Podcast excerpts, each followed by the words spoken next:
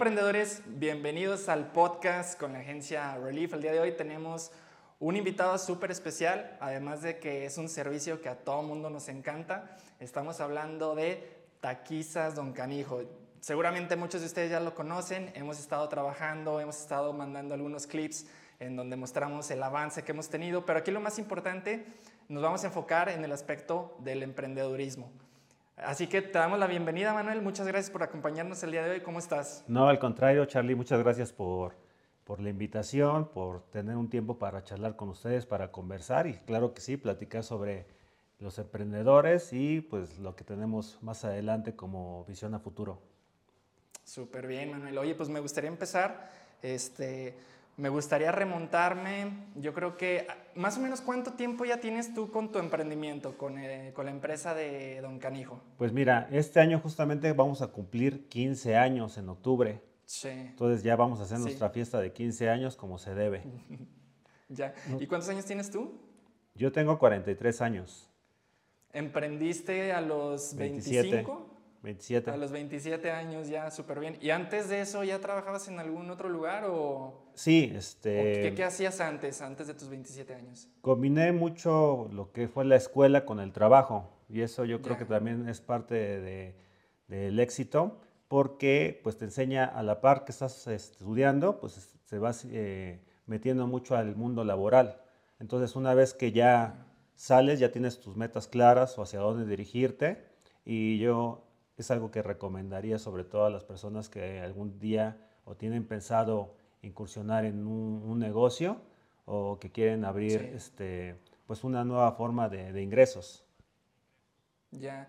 ¿Y tu familia también se dedicaba a algo similar a lo que actualmente tú haces? ¿O cuál fue como esa fuente de inspiración para darle paso a lo que hoy en día es Taquizas Don Canijo? Fíjate que no, Charlie, no tengo el gusto de tener algún emprendedor dentro de mi familia. Ahora sí que soy de, las personas que están abriendo brecha en el lado de, mis familias y pues estoy gustoso de eso porque muchas veces uno está acoplado a un esquema, a un paradigma de que, bueno, tienes que estudiar, tienes que agarrar un buen empleo, casarte, tener hijos tener una casa, dos perros y pasarla bien el resto de tu vida. Entonces yo de alguna manera este, me salí de, como le decimos vulgarmente, del huacal. Y, este, y por esa razón, pues yo decidí emprender. Yo tengo una frase muy sonada en el que lo emprendedor, no, más bien yo, llegó a mí el emprendedurismo porque yo en ningún momento lo busqué. Él llegó a mí, tocó, tocó mi puerta, porque yo, la verdad, no tenía eh, conocimientos o alguna vez había soñado en tener un negocio propio. Ya, ¿Y, cómo fue ese suceso? O sea, ahorita que me compartes esa experiencia, ¿me puedes ampliar un poquito la información de cómo llegó a ti el emprendimiento? O sea, ¿cómo fue el contexto en ese, en ese momento? Sí, mira, este, yo estudié en la Facultad de Ciencias Políticas Sociales en la UNAM. Entonces tuve la oportunidad de organizar la fiesta de graduación de la generación. Ah, imagínate, eso fue en el 2003, ya tiene un tiempecito. Ajá. Entonces... Tú organizabas las fiestas, o sea, tú eres el encargado de las pachangas. No, fíjate que, como te comentaba, yo trabajaba también en ese momento, entonces estudiaba ah, por las mañanas y en las tardes trabajaba. Entonces, esa, en ese tiempo, las áreas se, se dividían por especialidades. Yo estaba en la especialidad de publicidad y me invitaron a colaborar y seleccionaron una persona de cada área, la cual pues tuvieran, digamos, que ese empuje, porque eh, pues iba a ser una graduación un poquito grande, eran alrededor de 212 personas. Entonces, al final nada más quedamos tres, tres, personas, organizando una fiesta de graduación para 2.500 personas. Actualmente ya se hacen todos unos comités, hay de 20, 30 personas. He conocido comités hasta de 50 personas para organizar una fiesta. Pero en ese entonces, pues a mí me, de alguna manera me dieron, me vieron madera y en ese momento me dijeron, pues es que tú eres el bueno para poder organizar dentro de tu área. A final de cuentas, este, se hizo la graduación, la verdad hubo mucha atención porque nos tocó la época en que fue la huelga justamente en la UNAM. Entonces se oh. manejaba pues mucha, mucha polémica en ese entonces. Y pues la, la, graduación salió muy bien, todo salió a pedir de boca, pero pues eso de organizar a 200 personas para una graduación no es fácil, menos cuando están llegando también los invitados. Entonces ahí yo vi que tenía justamente ese don, ese don para poder organizar pues eventos de este, de este tipo. Digamos que la historia de Don Canijo este, se divide en dos partes, desde el tema de cómo descubrí mi don para la organización y también lo que fue el nombre.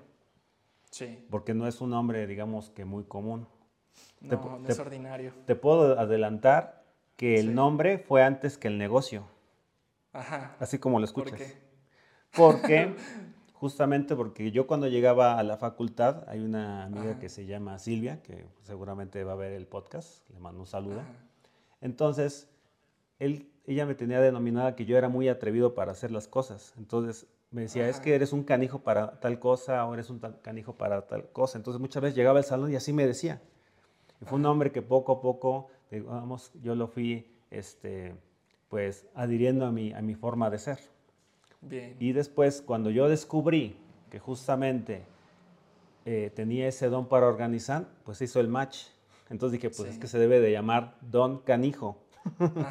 Sí, sí, sí. Y me gustó ese nombre porque regularmente eh, los restaurantes o las taquerías este, tienen muchas veces diminutivos. Hito, puras cosas pequeñas. Mm, y pues estamos en México, es una forma de enaltecer, o sea, es la capital del taco. Entonces yo quería un nombre enérgico, un nombre fácil de recordar y que obviamente potencializara eh, pues a lo que nos dedicamos, o sea, los tacos. Entonces a mí me gustó mucho lo que es ese nombre y por esa razón se llama Don Canijo.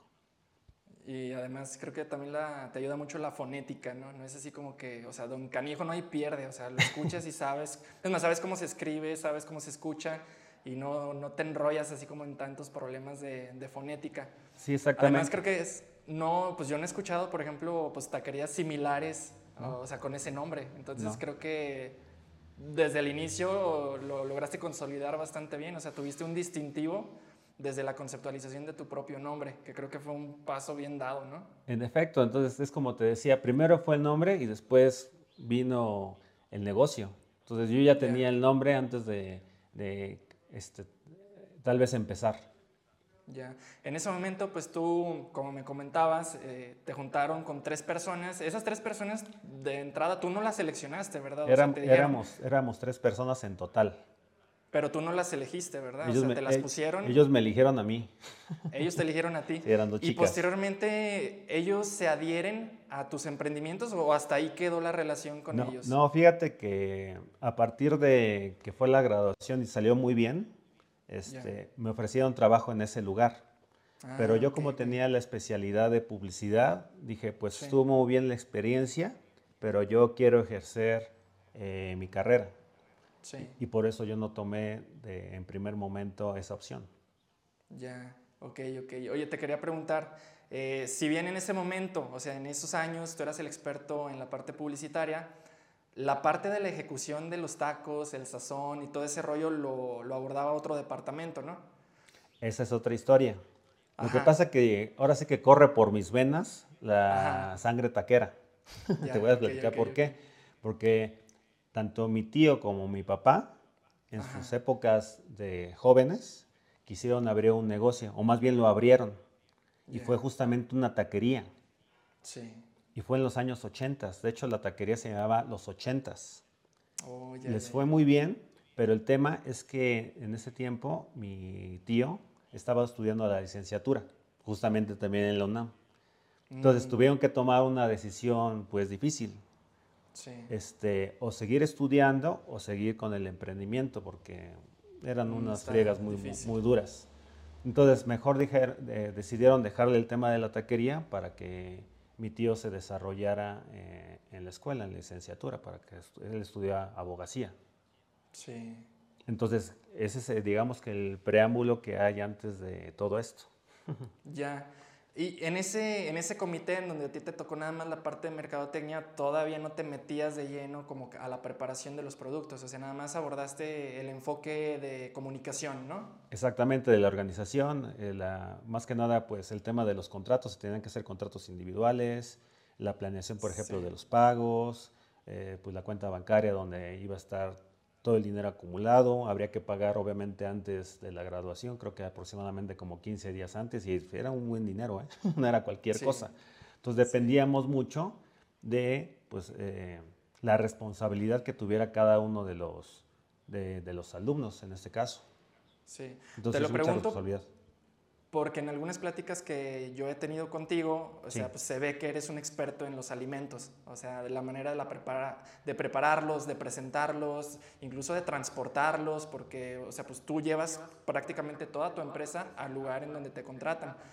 Eh, ¿Cuál fue ese momento en donde lograste consolidar tanto la parte de comunicación y mercadotecnia, pero con esta parte que también es súper importante, que son la preparación de alimentos? O sea, ¿en qué momento te viste inmerso en los dos campos?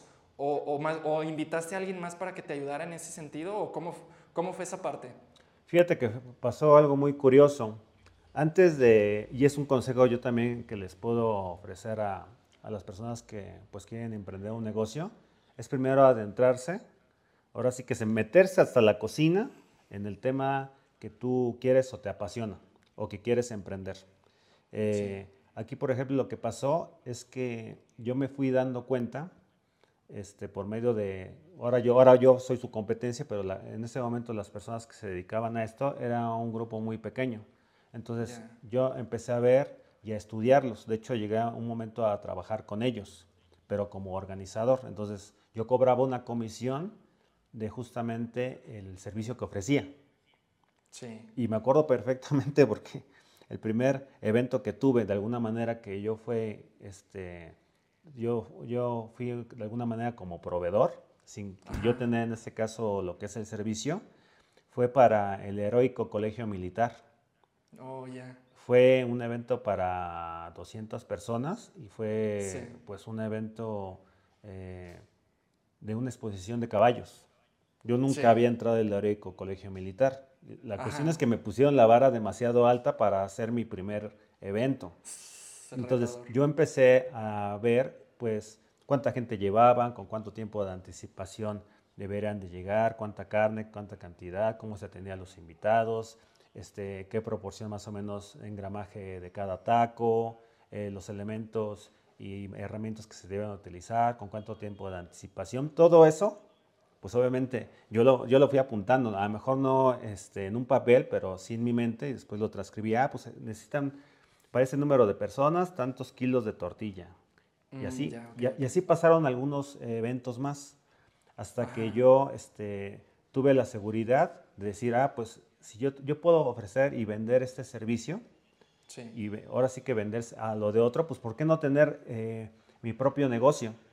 Entonces yo fui aprendiendo también con base a la cocina de otras personas.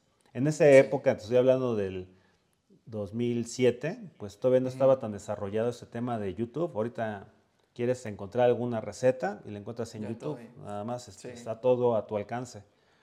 Pero en ese tiempo, pues estaba muy escudriñado lo que eran esos secretos de, por ejemplo, el marinado del pastor, cómo darle un buen sazón a un bistec, este, y todo, o sea, cuánto tiempo se deben de dejar las cebollitas de cambray para que queden suavecitas, todo ese tipo de secretos que a lo mejor somos ajenos muchas personas que no se dedican a esto, pues son cosas que te vas especializando y poco a poco pues le vas encontrando y aparte de eso le vas agregando también tu estilo personal, tu sazón, que es lo que se diferencia en este caso de la competencia, es lo que busca la gente. Claro. Entonces, e, ese brinco que tú diste, o sea, para independizarte, podríamos decir que primero fuiste la parte analítica en mercadotecnia. Luego te aventaste como una planeación de observación para saber todo lo que ibas a necesitar. Totalmente. Y, y la tercera etapa ya fue la ejecución del proyecto. Exactamente. En, esa época, fíjate, pasó algo también curioso. Eso también surgió también de una, de una necesidad. Porque yo en ese momento yo tenía muy mal, muy mal manejo de las tarjetas de crédito. sí. Pues estaba, digamos, en mi juventud y llegué a, tener siete tarjetas de crédito, pero, a, pero a tope. ¿Y en qué te lo estabas gastando o qué? Pues en esa época este, también estaba colaborando en una agencia de publicidad en Internet. Entonces, de alguna manera, pues, somos camaradas en ese aspecto. Sí. Pero el detalle es que llegaba un momento en que yo otorgaba financiamiento. Y ese financiamiento, digo, te estoy platicando esto porque son los errores que uno no debe de cometer. Claro, sí, sí. Y, y muchas empresas a las que yo le trabajaba les pagaba el gobierno. Ajá. Y es una Dos meses después. o, o, tres o cuatro, cuando pudieran pagar. Sí pagaban, pero en ese tiempo, pues yo a lo mejor si hacía campañas, etcétera, o cualquier cosa que se tenía que pagar en el momento, pagaba con la tarjeta de crédito, confiando en que se iba a pagar al siguiente mes, por lo mucho. Sí. Pero llegó un momento en que era una cadenita y a mis clientes no les pagaba el gobierno. Y por ende, mi cliente no me pagaba a mí. Pero la cuestión es que los intereses se seguían generando y generando y no me decían en el banco, no, es, es que es que no te han pagado, no te han pagado, entonces este, vamos a pausar y ya cuando te pague el gobierno, este, me paga los intereses. Claro que no, eso no es así. Entonces es un gran error el que Sí. se comete en ese aspecto. Entonces me Oye. empecé, de alguna manera, como se dice vulgarmente, en drogar con las tarjetas de crédito. Y llegó un momento en que ya eran impagables, estaba pagando nada más los mínimos. No manches. De hecho, fue una plática que yo tuve con mis papás en ese momento. Le dije, ¿sabes qué? Ajá. Este, pues lamento decirles esto, pero la cuestión es que yo ya no puedo pagar las tarjetas de crédito. Ajá. Yo ya las tenía hasta acá, o sea, pagaba los mínimos y muchas veces tenía que sacar de una para pagar otra, algo que también Sí. está muy mal hecho. Sí, sí, sí. ¿Estás sí. de acuerdo? Entonces Claro. les avisé, saben que no puedo pagar las tarjetas de crédito, necesito que me apoyen, porque en cuanto deje de pagar las tarjetas de crédito, el teléfono con las cuestiones de cobranza no va a parar de sonar. Y los van a andar molestando, etc. Yo en esa época todavía vivía con mis padres. Sí. Entonces, yo creo que ese fue también un- como un bálsamo, porque a partir de ese momento las cosas empezaron a cambiar. Y yo a partir del siguiente mes empecé a pagar la primera tarjeta de crédito, Sí. o sea, la liquidé. Ya. Y después al mes y medio pagué otra, etcétera. Y fue como una bolita de nieve, la Ajá. cual este, pues se ve generando, pero de una manera positiva. Sí. En ese momento que yo no tenía dinero, digamos que el emprendimiento lo comencé con 700 pesos. Tal cual. Ajá. Y ahí hubo pues una, una, la mano de un amigo que se llama Andrés, que también le Ajá. mando un saludo, obviamente es uno de mis mejores amigos. Sí. Y este, él justamente me hizo un préstamo para comprar mi primer equipo. Ya. Compré un trompo al pastor, un horno donde se coloca Sí. el, el- el trompo. Compré una parrilla y elementos como cuchillos, espátulas, este, mangueras, una mesa. Con eso inicié. Sí. Ya cuando este, tuve de alguna manera esa experiencia de, por otros, que te había comentado que yo trabajaba en colaboración con otros, ya cuando yo me sentí libre y teniendo el equipo, fue cuando este, decidí pues, ya aventurarme y hacer mi primer evento, pero en solitario. De que yo compré, bueno, que me ayudaron a comprar el equipo a mi primer evento, pasó un mes. Sí. Así te lo pongo. En, el el- Sí. en octubre del 2009 tuve mi primer evento en solitario. Lo recuerdo bien porque fue en un lugar acá en México que se llama Xochimilco. Ya, ok. Entonces el lugar es muy peculiar porque eh, tienes que pasar en una pequeña balsita. Entonces Ajá. imagínate el trompo y, el, y este, la parrilla y los tanques de gas en una balsa. O sea, es al- algo surrealista. Ah, no manches. Entonces pasamos en una balsa Ajá. justamente en unas cabañas que las que rentan ahí fue mi primer evento. Esa es Como- la única manera de llegar a ese lugar. Sí, ¿o sí, no hay otra Es forma, la- no hay otra forma. ok. Porque es una especie como lago pequeño. Ajá. Sí, ya. creo que hasta la fecha se llama la isla ese espacio. Ah, y rentan, ok, perfecto. rentan esa cabañita, es rústico todo, pero pues, es, es bonito porque a todo a tu alrededor hay agua. Sí. Entonces te transportas a, a tiempos de la Gran Tenochtitlán. Está súper chido eso, ¿no? Oye, Sí. ¿y ¿no lograron ahí tomar algunas fotitos cuando Sí. iban haciendo ese trayecto? Ya. Sí, sí, hicimos algunas fotos, no las tengo de momento, voy a tratar, ahora sí que voy a aventar en el baúl de los recuerdos porque son Va. muy importantes esas fotos, así es como iniciamos. Entonces es parte del legado, ¿no? De, de Don Canijo. Aparte yo creo que ibas así con el nervio, ¿no? Porque cualquier paso en falso de que se te moje ahí el, la parrilla, no sé, adiós el negocio, ¿no? Y, ahora sí que íbamos con un capitán. Bueno, ah, la persona que rema, ¿no? Y, sí, sí, sí. y este, pues obviamente nosotros le dijimos, oye, si aguantará el peso. No, pues sí, esto lo hago prácticamente diario, no hay de qué ah. preocuparse. Mi preocupación es que la gente quedara satisfecha con el primer evento, que, que, quedara contenta, que, y obviamente que empezaran las recomendaciones, porque un negocio si no tiene recomendaciones, no crece. No arranca, no, no, no arranca, ahí se queda estancado. Oye, te quería preguntar, ahorita tú me mencionabas sobre los trompos de pastor y toda la preparación. Sí. ¿Tú fuiste autodidacta o cómo, o sea, empezaste tú solo? ¿Cómo aprendiste a hacer la, la preparación, por ejemplo, de estos trompos, de de los servicios que tú ofreces, de los productos, porque parece fácil, o sea, uno dice fácil, no, pues hacer un trompo, pero la realidad es que no es fácil. Yo, bueno, desde mi perspectiva considero que no es fácil este, hacer un buen trompo de pastor y que sepa rico y, y, además este, presentarlo a mil personas con paladares distintos, pues no, no es nada sencillo. ¿Fuiste autodidacta en ese sentido o cómo, cómo aprendiste esto? ¿Sabes cuál era mi creencia cuando yo era pequeño? Yo pensé que el trompo, pero estoy hablando que cuando tenía 7, 8 años, yo pensé que esa bola del trompo al pastor era una pieza del puerco en especial. O sea, que venía completa. la pierna, ¿no? Así, cortada. Sí, exactamente, yo pensé. Y, eso me recuerda también algo que sucedió. El primer acercamiento que yo tuve a un trompo al pastor, porque eso es muy importante, es un hito, por ejemplo, en, el negocio, fue justamente en un cumpleaños de una prima pequeña que tenía. Bueno, en esa época pues yo tenía como seis años. Ajá, está chiquitito. Entonces, eh, mi mamá eh, me comentó, ¿no vas a querer tacos? ¿Y de dónde sacan los tacos, no? Dice, pues es que los sacan justamente de ahí. Entonces vi el, el, señor, que pues era muy diestro en el momento de, de cortar la carne, pero me, me, acuerdo que muy bien que está, era muy desarrapado el señor. O sea, era una fiesta en un jardín especial y el único que contrastaba de ese lugar pues, era la indumentaria que tenía este señor. Porque el mandil todo sucio, su aspecto pues no era así como que el más, este, eh, ahora sí que el más limpio posible, eh, caldo y grasa tirada por todas partes, y creo que traía hasta la playera de un equipo abajo, etcétera. Pero eso sí, eso sí, eh, eso sí, el sabor de los tacos jamás se me olvidó. Neta, no manches, estaban buenísimos. ese día me dieron cuatro tacos y me los zumbé. Yo a mi mamá le pedí todavía más tacos y digo, no, es que ya no hay, ya, se acabó el trompo. Dije, bueno, bueno, ¿de qué se trata, no? Sí me gustaron, casi no le entro a los tacos y cuando quiero más, no hay. Entonces, este, fue uno de los primeros acercamientos que, que, tuve en este caso de, la, de lo que es un trompo al pastor. Y después, volviendo a tu pregunta, pues el tema de los marinados. Yo, por ejemplo, como no tenía mucho conocimiento sobre cocina en ese momento, pues justamente las personas que llegaron ya tenían conocimiento previo de, cómo hacer un marinado básico. Sí. Entonces esas personas digo, ah, pues es muy fácil hacer esto y esto y le pones esto. Hay, por ejemplo, lugares en donde ponían un refresco que se llama este, Fanta, para darle justamente el color anaranjado, pero son oh. recetas muy personales de cada negocio.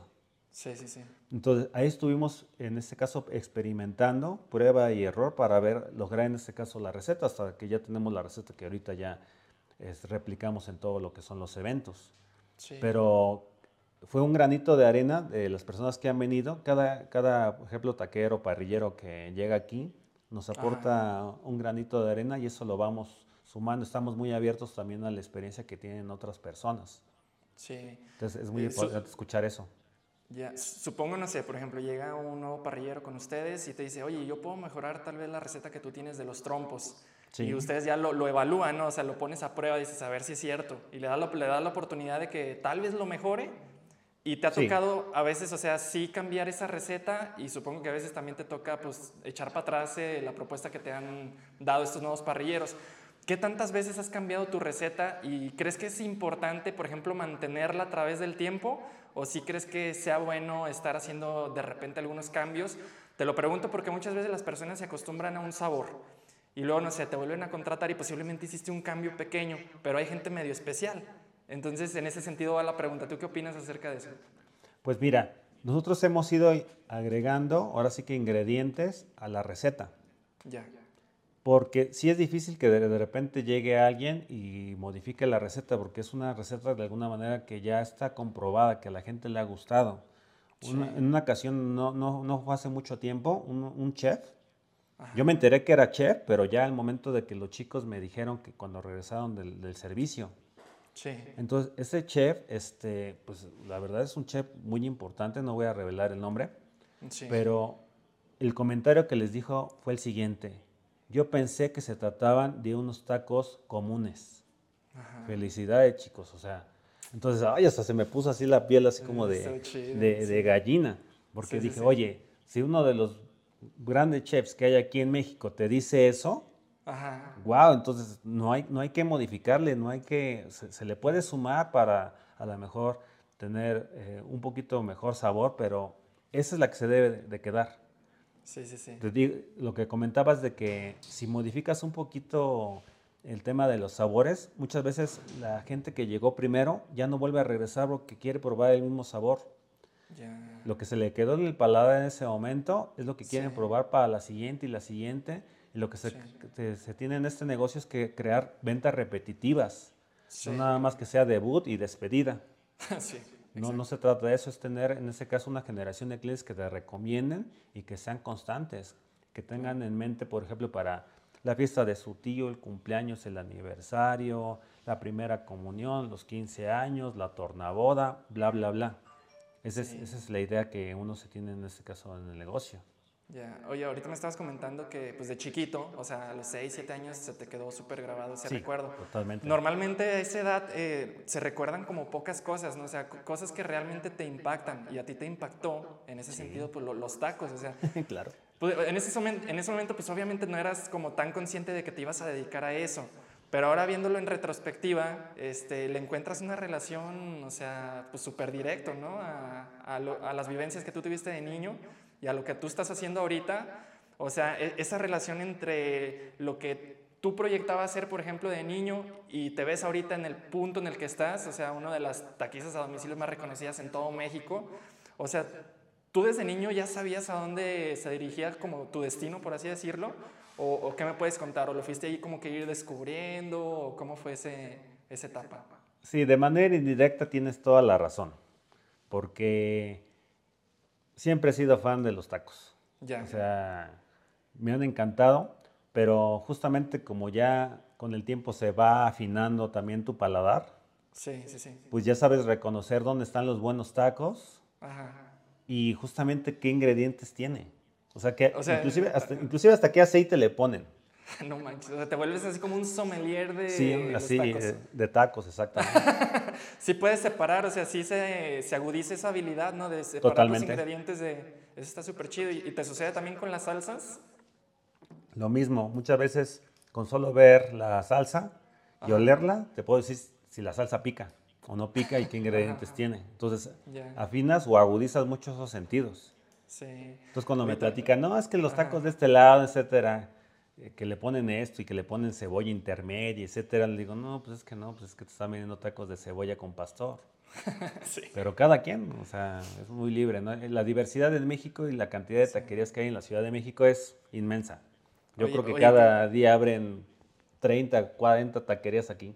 Claro, sí, es, sí, un chingo de taquerías por todos lados. Oye, te quería preguntar, ¿qué tan verdad? O sea, por ahí como que suena mucho un comentario que dicen que un buen taco lo, lo hace una buena salsa. ¿Qué tan verdad es eso? O sea, posiblemente pueda haber un taco con una calidad de carne fea, pero con una salsa chingona, y eso te lo hace un buen taco, o sea, te hace ser un buen taco, o es completamente equivocada esa, esa idea. Digamos que es este está como dividida también la opinión en ese aspecto.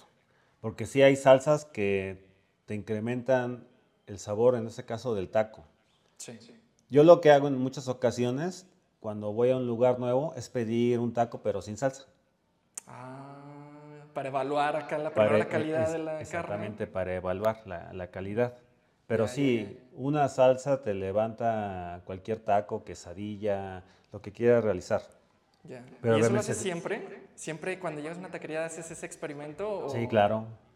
Está chido. Me, avento muchas veces hasta, hasta tours. Ajá. Y compro dos tacos, no, no compro porque ese, eso también es importante y eso también va como consejo o tip. Porque nunca puedes poner un negocio en piloto automático y decir, ah, pues este negocio ya jaló, ya, ya triunfó, ya, ahí nos vemos. Yo ya no me actualizo, yo ya no veo qué hace la competencia, claro que no. Ese es un, un, gran error que yo los invito a nunca cometer. Porque muchas veces tú tienes que también saber las cuestiones de sazón, las experiencias que da este, la competencia, etcétera, para que nunca te tengas que rezagar. Tú siempre tienes que ser la punta de lanza en lo que emprendas. Aquí, por ejemplo, cuando nosotros iniciamos hace casi 15 años, eh, había muy, muchas, muy, muy, pocas personas que se especializaban en esto. Siempre han existido taquerías. Y las taquerías, como negocio adicional, hacen los eventos a domicilio. Pero su primer fuente de ingresos es la taquería, es lo que venden día a día.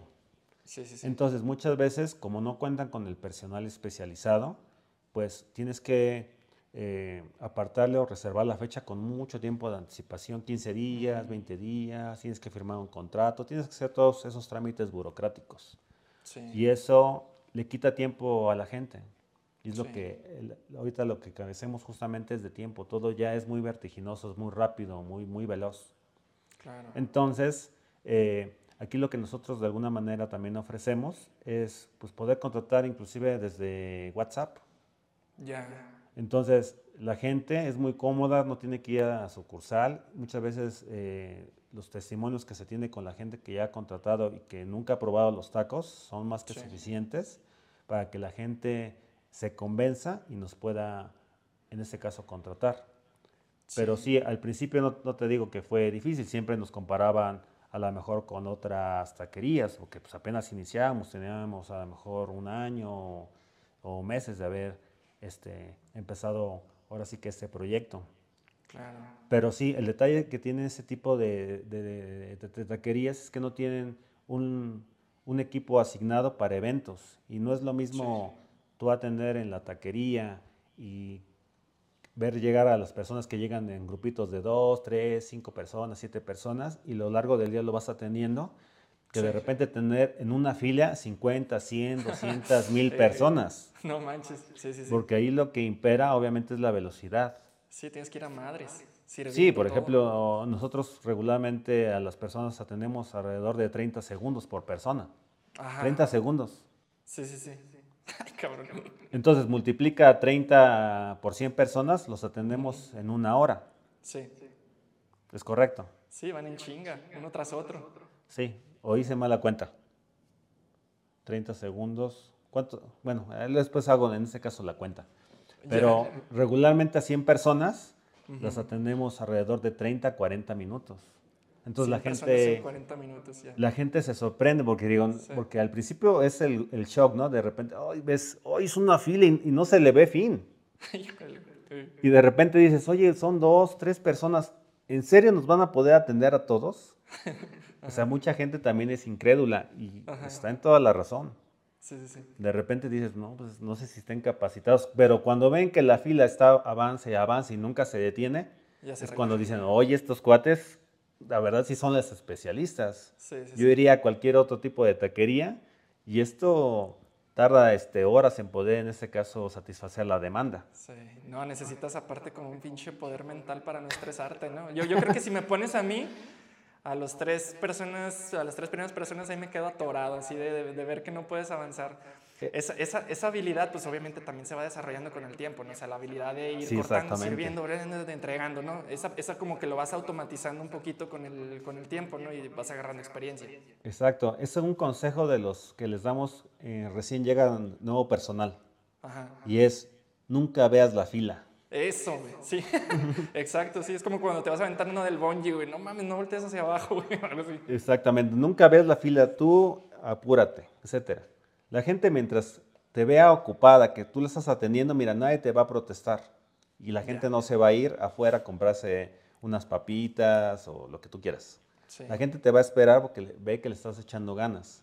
si tú ves que de repente te vas y que estás leyendo tu celular, tu mensajito, que estás platicando con el de al lado, ahí sí te va a protestar. Pero mientras tú estés metido y le estés echando todo el empeño a tu trabajo, la gente va a esperar y en este caso le va a gustar los tacos. Ya. Oye, Manuel, te quería preguntar, hace ratito pues me estabas platicando de la parte financiera, que fue un momento difícil en la historia de Don Canijo. Sí. ¿Tú consideras que ese fue uno de los más grandes errores en la historia de tu emprendimiento? ¿O tienes por ahí alguna otra situación que hayas dicho, híjole, esta madre sí fue un error lo que cometí? Mm, yo creo que ese fue uno de los errores que cometí, pero bueno, lo que pasa es que cada emprendimiento, así sea Google, Amazon, este, Apple, etcétera, pues tuvo fracasos o tropiezos. Pero lo importante es, como dicen, no es importante que tengas el fracaso, sino cuántas veces te levantas de ese tropiezo. Claro. Te puedes caer 10 veces, pero si te levantas 11 ya ganaste. Exacto. Entonces, uno de los problemas que a lo mejor yo eh, no consideré en ese momento fue, mm, pues, yo creo que mantener bajos mis precios durante mucho tiempo. Mm, ya, ok. Yo, yo al momento de querer introducirme al mercado, como pues, no tenía eh, testimonio, no tenía clientela, no tenía algo que me respaldara, que era mi Sí. servicio bueno, pues muchas veces eh, acudía a rebajar el precio. Mm. Entonces daba un poco más barato con la finalidad pues, de tener en este caso testimonios, más clientela, más recomendaciones. Pero el detalle de eso es que yo mantuve mis precios durante mucho tiempo. Sí. Entonces, cada año la competencia iba subiendo sus precios y yo la verdad sí tenía un poquito más de clientela cada año, cada año, pero la cuestión es que la cuestión de, los, de, de las ganancias no iba incrementándose. Ujú. Porque al final de cuentas iba subiendo la carne, iban subiendo en este caso los insumos, etcétera. Entonces yo de alguna manera me estaba es- estancando en ese aspecto. Sí. Entonces, algo que yo también puedo recomendar es sí, a lo mejor para tener tus primeros clientes, Ajá. pues sí, a lo mejor rebajas un poquito el precio, 50, 100 pesos, a lo mejor si un evento te cuesta 7 mil pesos, a lo mejor lo vendes en, en 6,500, 6,800, ¿no? Sí. Tampoco matarte tú solo, con, Sí. con, con este caso con el precio. Pero una vez que ya vas adquiriendo tus primeros clientes, ya tienes que cobrar no mucho, sino lo justo para Sí. poder seguir sobrellevando el negocio y para que siga teniendo vida, porque si no, pues te matas tú solo y ahí acaba el sueño. Claro, sí. Oye, ¿y cuál fue, cuál consideras tú que ha sido el evento más retador que has tenido? Yo sé que de- dependiendo mucho como del momento en el que te encuentras y el contexto en el que estás, pues es la dificultad. De hecho, por ahí como que salió, vi un estudio o escuché un estudio en donde decía que el, el estrés que sienten los chicos de preparatoria frente a sus exámenes finales es muy similar a- a- al estrés que puedes sentir al momento de estar por tronar una empresa. O sea, te digo, dependiendo del contexto en el que estés, se puede asimilar el estrés que te, que te ocasiona, porque muchas veces minimizamos el estrés. Si lo volteamos a ver hacia el pasado, dices, ay, güey, ¿cómo me estresaba esas pendejadas? Pero pues, realmente te causaba estrés porque era lo que estás viviendo. O sea, imagínate reprobar en ese momento, tenía implicaciones, pues no sé, o sea, con tu familia, emocionales, económicos, este, y realmente te angustia. Entonces, yo sé que depende del contexto y de las situaciones, este, se podría evaluar cuál podría haber sido como un proyecto difícil, pero cuál tú consideras, así viéndolo como en un panorama general, el, el evento más retador que has tenido. Fíjate que ahora que platicas de los chicos de bachilleres, de preparatoria, justamente también estuve en esa parte. Con ese estrés, ¿por ¿qué te pasó? Sí, lo que pasa que era el último examen para... Ajá. Nosotros teníamos pase automático de la preparatoria, saltábamos a la universidad, pero Ah, obviamente está. si de- de- este, no aprobabas una materia, te quedabas un año más en la prepa para cursar esa, esa materia. Ok. Entonces no tuve un buen año esa, en esa ocasión y troné matemáticas. Ok, ok. Entonces me, me fui extraordinario. Yo, yo seguía Ah. teniendo el pase automático. Ya. Pero el detalle es que me fui a extraordinario y justamente este, hice mi examen, etcétera. Creí yo que había estudiado bien para por lo menos pasar de panzazo, ¿no? Como, acá, Sí. como acá se le denomina. Sí. Pero la cuestión es que el día que entregaban los resultados se les ah, ocurrió hacer este, como un evento a puerta cerrada. Entonces yo iba bien contento para revisar cuál era mi calificación y para saber si me quedaba un año más en la prepa Ajá. o finalmente daba el salto a la universidad. Entonces me cierran la prepa. Dijeron, no, pues es que ahora, le digo, pues ¿cómo voy a saber entonces si ya pasé a la universidad o si me quedo un año más aquí, por favor déjenme pasar, ¿no? Es que no, no es posible que pase solamente las personas aquí del estado, ¿no? De alguna manera dije, no, no puede ser posible. Entonces, ese tipo de, de estrés, imagínate que se generó. Sí, sí, sí, mucha ansiedad, ¿no? Así de, no, demasiado. Entonces, por suerte pasó una amiga que era parte del evento. Le dije, oye, por favor, ayúdame, porque lo que pasa es que necesito obtener una calificación para ver si me quedo en la prepa o salto a la universidad.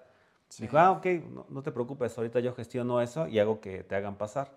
Pues por ella pasé, este, fui a ventanillas, en este caso pregunté lo de mi calificación y había sacado un 8. Y en ese momento yo me, me liberé y dije, wow, no, no, en ese momento hasta me puse de rodillas.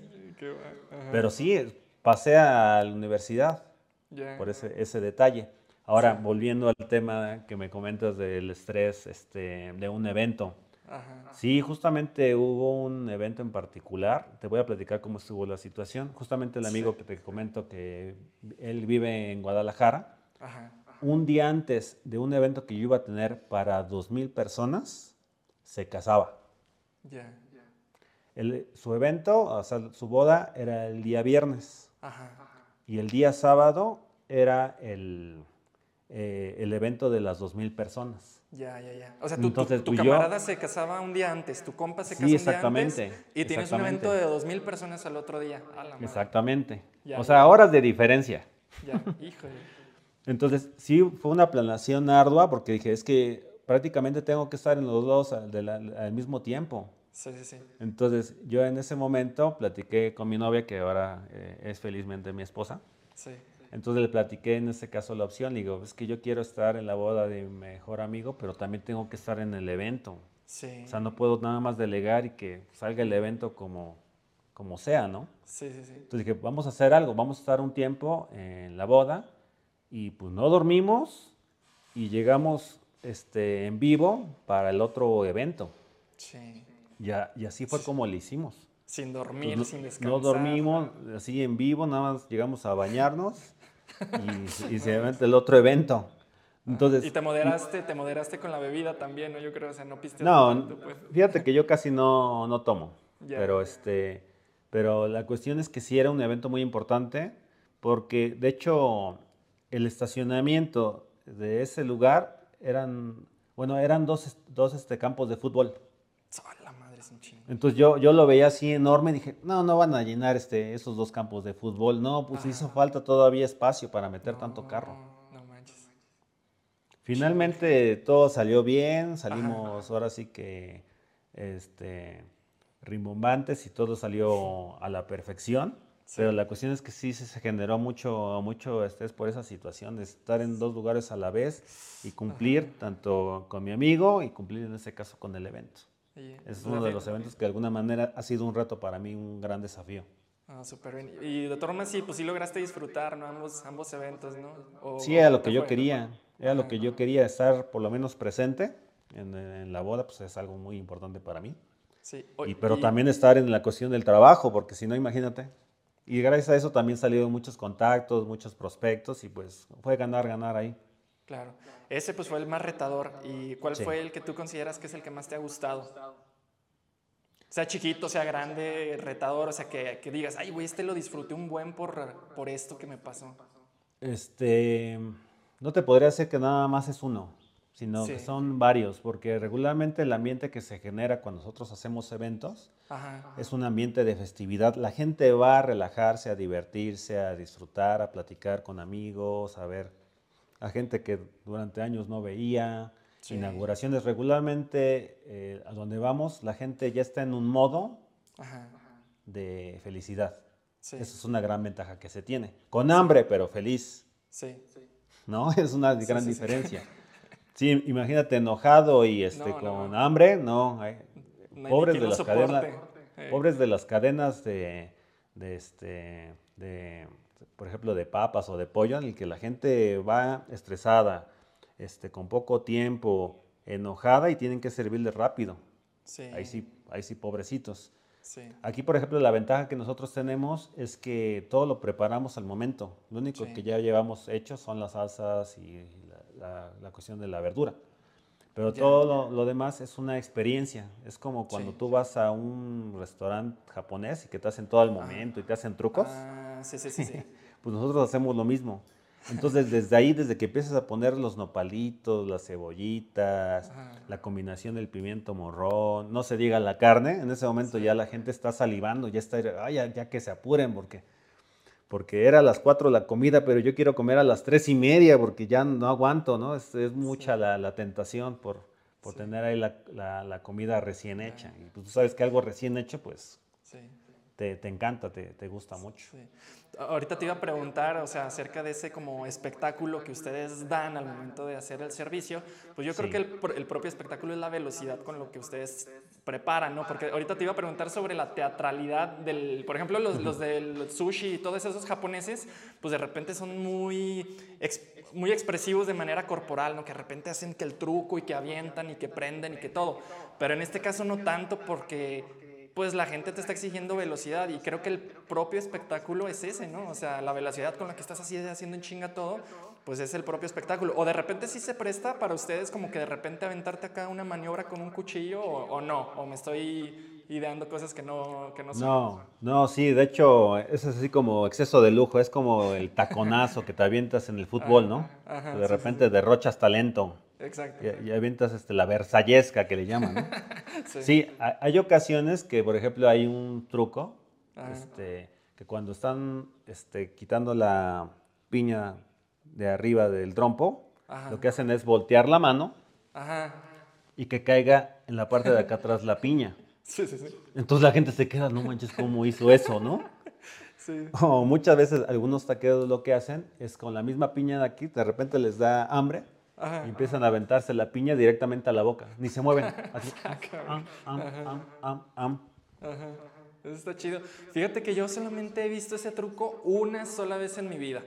Una sola vez y obviamente pues me encantan los tacos y he ido a muchísimas taquerías, pero solamente lo he visto una vez y fue ahí en Guadalajara, ese truco que tú acabas de decir, aquel de y que te cae en la parte de atrás. Y nunca he visto otra vez ese truco y se me hizo chido, la neta así como que te queda grabado. O sea, incluso te puede servir como, como publicidad, ¿no? A final de cuentas es algo como que memorable y lo asocias ya con determinada marca, o sea, se puede transformar como a un gimmick. O sea, es así como un elemento característico de la propia marca, un truquito que los puede hacer diferentes. Eso está, está padre, ¿no? Me imagino que conoces a un cuate que se llama Salt Bay. Ah, el güey, el de acá, el de... Que el momento que la es así, pues esta persona se hizo famosa justamente por ese ademán. Sí, sí, sí. Comenta la gente, yo no he tenido la oportunidad de ir a alguno de sus restaurantes, pero en este año o, ir o el próximo año, pero se hizo justamente la forma en que presenta la carne y la corta. Exacto, así lo Entonces, coincido con, contigo que muchas veces, sí, o sea, vas a un lugar bueno, este, saben que te vas a tener bien, pero es algo que tú esperas. Sí, sí, sí. O sea, cuando no, hago yo las cosas, yo espero que a un lugar donde estoy pagando, la gente eh, al momento del servicio sea un servicio bueno, porque es lo que esperas. No esperas un servicio deficiente si estás pagando. Claro. Pero cuando le sumas justamente una experiencia, como es la que, te acabamos de, mencionar, de lo de la sal, pues ya es un show. Entonces la gente está pagando por ir a ver justamente el show, las instalaciones, que se vea bonito, la, la muestra de cómo se está en este caso el platillo. Sí. Y tú, y tú lo ves reflejado porque muchas este, imágenes de Instagram están plagados de, de menús, de comida, de presentación, de, lo que tú quieras. Entonces resaltan mucho en ese, el plato y la gastronomía. Sí, oye, estaría padre como darle énfasis a algún movimiento de Don Canijo, ¿no? O tal vez ya lo hicieron. ¿No estaría padre inventarse algún movimiento que, que sea como el característico y tratarlo de, de, viralizar? Estaría padre como la experiencia, ¿no? O sea, nada más como experimento, a ver, en una de esas te andas convirtiendo en el, en el, en el mero bueno. Ya lo eres, el mero bueno de los tacos, ya lo eres pero de la preparación así que de repente se viralice la manera eh, del movimiento que tú hiciste, estaría chido, ¿no?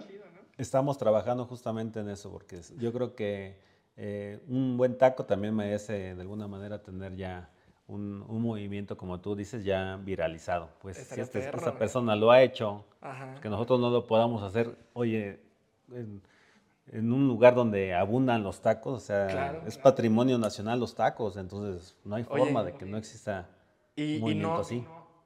Yo no he visto, o sea, yo no he visto un taquero que haga, que haya hecho viral su movimiento, entonces estaría chido que en el tiempo en el que vamos a hacer la edición de este, de este video, este, podamos lanzar el movimiento de Don Canijo a la par para que tengamos la primicia, o sea, de que en el podcast nació el movimiento de Don Canijo y lo tratamos de Vale, vale. E-, eso estaría chido, la pues.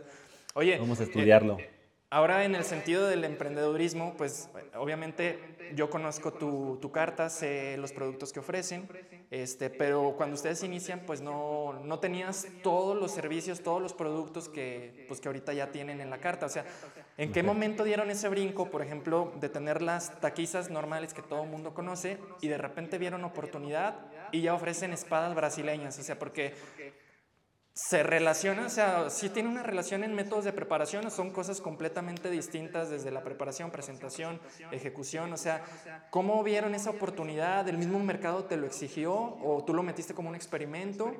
Y porque una realidad, pues es que les ha funcionado, ¿no? O sea, la gente le, le ha gustado mucho ese, ese servicio que ustedes tienen. ¿Cómo lo lograron ver desde antes y que iba a tener éxito ese, ese producto? Le has dado el clavo. Justamente nosotros nos vimos obligados a ofrecer ese servicio. Ya. Porque al momento de que tú tienes un buen producto, nosotros iniciamos con el trompo y con la parrillada nada más.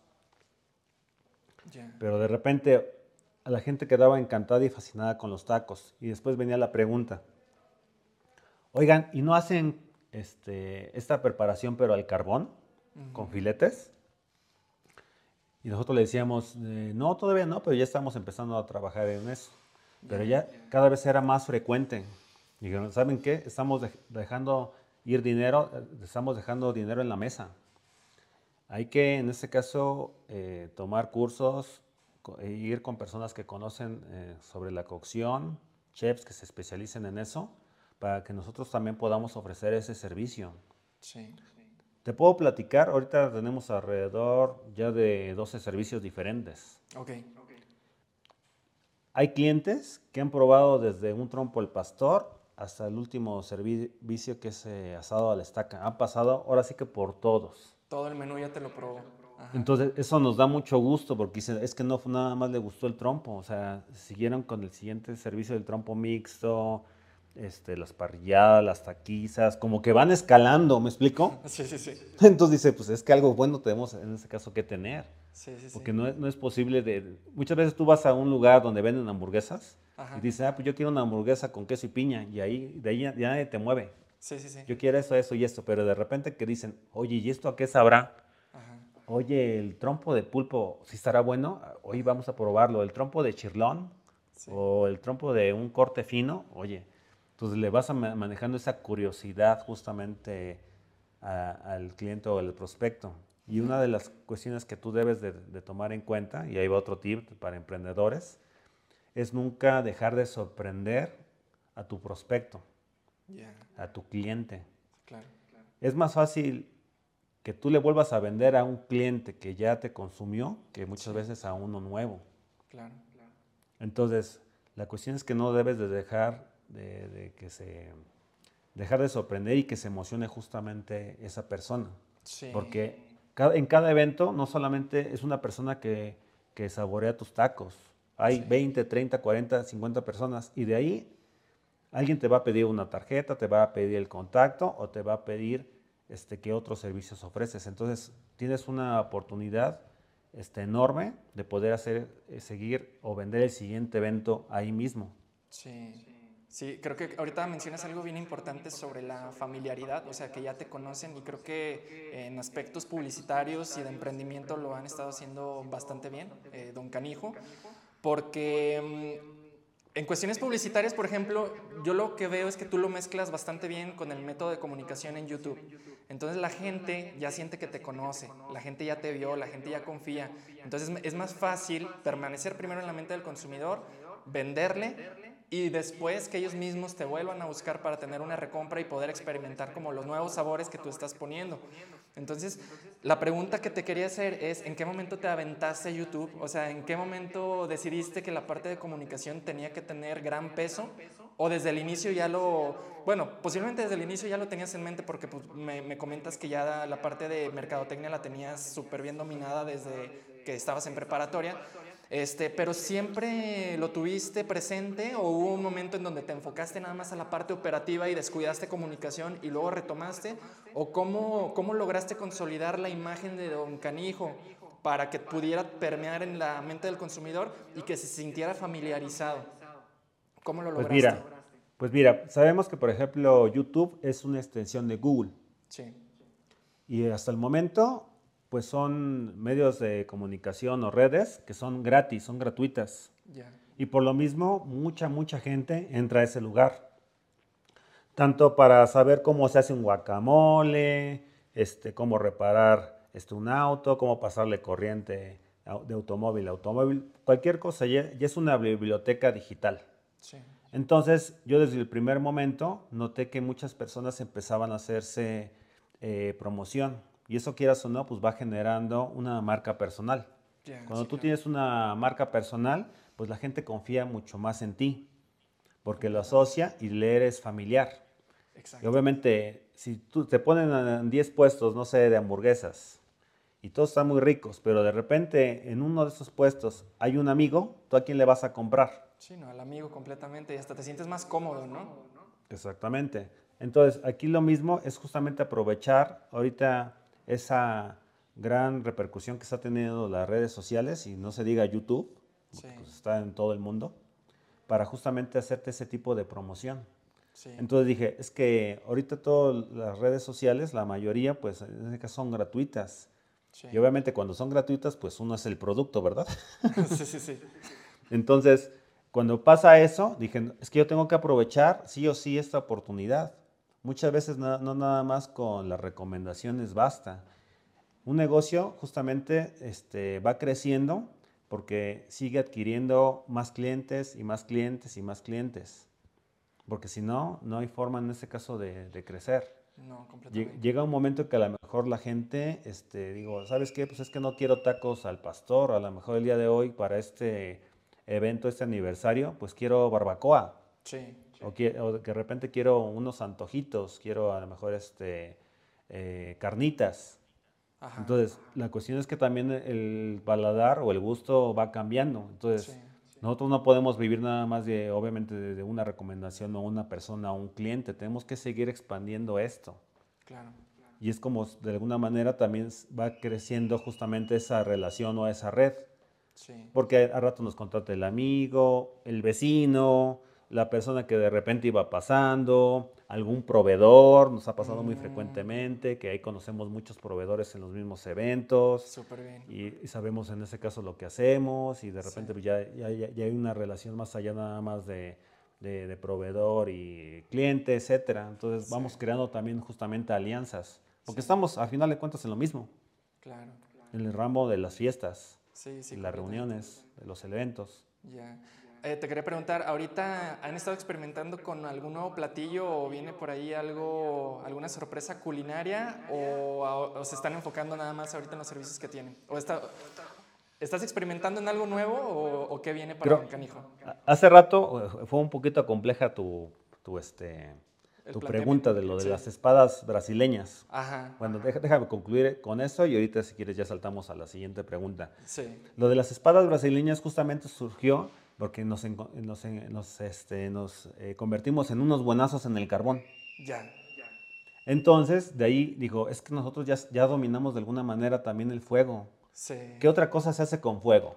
Ah, pues justamente las espadas brasileñas. Oye, pero las espadas brasileñas pues, tienen un sazón diferente del que se está acostumbrado a hacer una carne asada tipo en Monterrey o todos esos lugares del norte. Ajá. Digo, pues tenemos que encontrar y darle nuestro propio sello.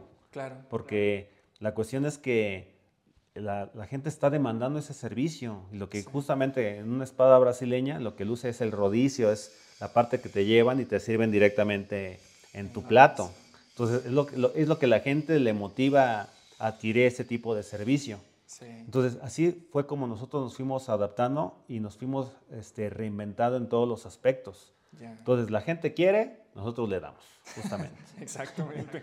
El mercado pide, ustedes proveen.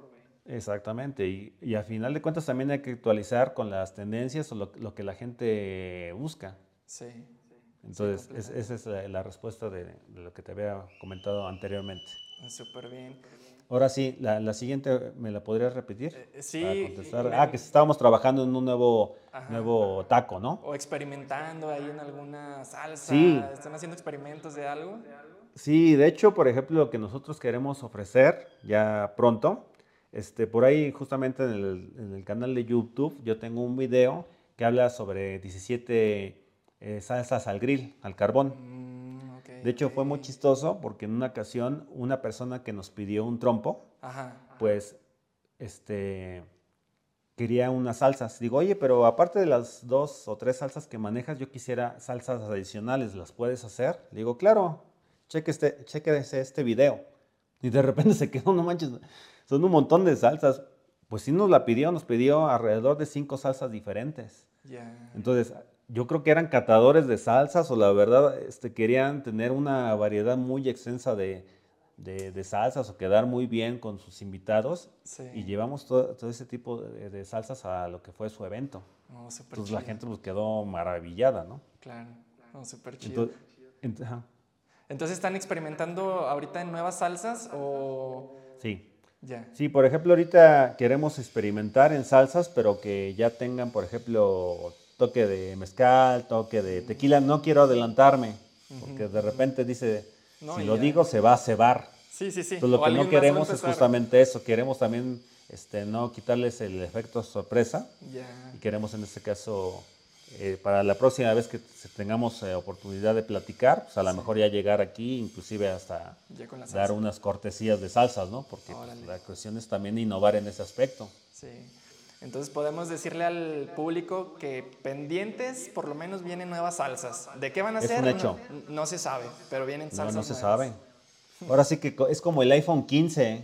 Uno sabe más o menos qué puede tener, pero no exactamente cuáles son las funciones. Oye, deberías de hacer una presentación así, así como presentan al iPhone. Imagínate que presentaras tus salsas, estaría bien mamón, ¿no?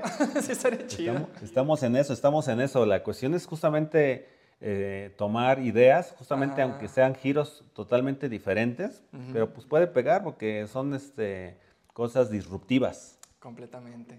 Súper bien, Manuel. Oye, pues muchísimas gracias por el tiempo que, que invertiste aquí con nosotros, contarnos No, sobre no, tu no. experiencia. Un gusto. Este, ¿Quieres agregar algo más que viene para Don Canijo? ¿Dónde te podemos encontrar? Pues mira, nos pueden encontrar en nuestra página que es www.doncanijo.com, taquizaseventos.com y parrillaregional.com y en nuestras respectivas redes sociales, que aparecemos todas como Don Canijo. Y claro que sí, pues también en nuestro canal de YouTube, que es Esto está Canijo. Esto Así está se llama canijo. el canal. Esto está Canijo. Perfecto. Y también, pues, este, podemos dejar aquí abajo un link Claro. donde está el teléfono por WhatsApp, donde pues, los atendemos de lo más inmediato que se pueda para que nos puedan considerar para su próximo evento, para que tengan una experiencia inusual en su próxima celebración. Súper bien, Manuel. Pues muchísimas gracias y un No, gusto haber Charlie. podido compartir este ratito contigo. No, un gustazo y pues gracias por eh, tener ese interés por conocer un poquito más de nosotros y eh, pues gracias y, y motivar sobre todo a los emprendedores de que muchas veces vas a recibir muchas críticas de que eso no va a funcionar, eso ya lo hicieron, es que hay personas que ya lo eh, han elaborado y les ha pegado y tú cuando llegues al mercado pues, definitivamente pues vas a hacer uno más. Sí, Aquí yo- les re- que recomendaría ya como punto final es también diferenciarse de la competencia. claro. Porque si tú no tienes un distintivo, pues vas a ser uno más que ofrece ese mismo servicio. Sí, Entonces, de alguna manera tienes que ir pensando desde que empiezas a conceptualizar tu negocio, qué es lo que va a ser diferente. Y no quiero mencionar temas como, es que yo le voy a ofrecer calidad, Ajá. es que yo le voy a ofrecer este servicio, o sea, cosas que ya la gente espera. es, exacto, justo. Entonces, lo que tienes que hacer a lo mejor es crear una nueva presentación, combinar a lo mejor nuevos sabores que nadie ha- haya hecho. Pues así surgieron muchas ideas como los dorilocos y los, los este, también los fritos, etcétera. Entonces la gente de repente tuvo una idea, así como que un alumbramiento. Ah. A la gente le gustó el tema y el concepto y se volvieron en este caso también virales y pues, nadie los para. Claro. Súper. Pues gracias también por esos tips que nos estuviste dando tanto a nosotros como a la audiencia emprendedora y esperamos pues tener una segunda etapa con ustedes, o sea, tener un segundo podcast en donde ya veamos ese movimiento don canijo y, las, y las salsitas que vienen. Muchas gracias por todo, por su tiempo y nos vemos en la siguiente. Sales. Muchísimas gracias. Cuídense mucho. Hasta luego.